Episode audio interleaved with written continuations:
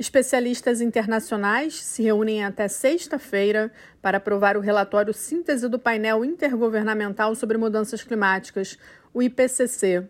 Em sessões que acontecem em Genebra, na Suíça, os cientistas de várias áreas vão adotar a primeira publicação abrangente em nove anos e a primeira após o Acordo de Paris sobre a mudança climática. O secretário-geral da ONU disse que o lançamento acontecerá em um momento crucial Our world is at a crossroads and our planet is in the crosshairs. Em vídeo apresentado na abertura, Antônio Guterres alertou que o mundo está em uma encruzilhada e o planeta na mira.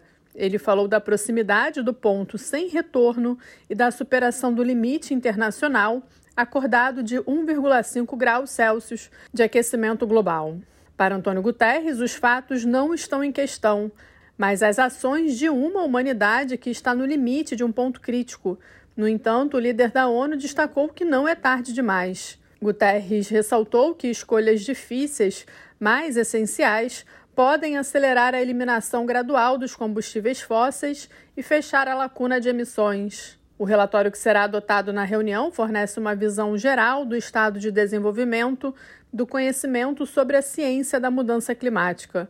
A publicação será composta por três documentos especiais, cada um envolvendo um grupo de trabalho. Da ONU News em Nova York, Ana Paula Loureiro.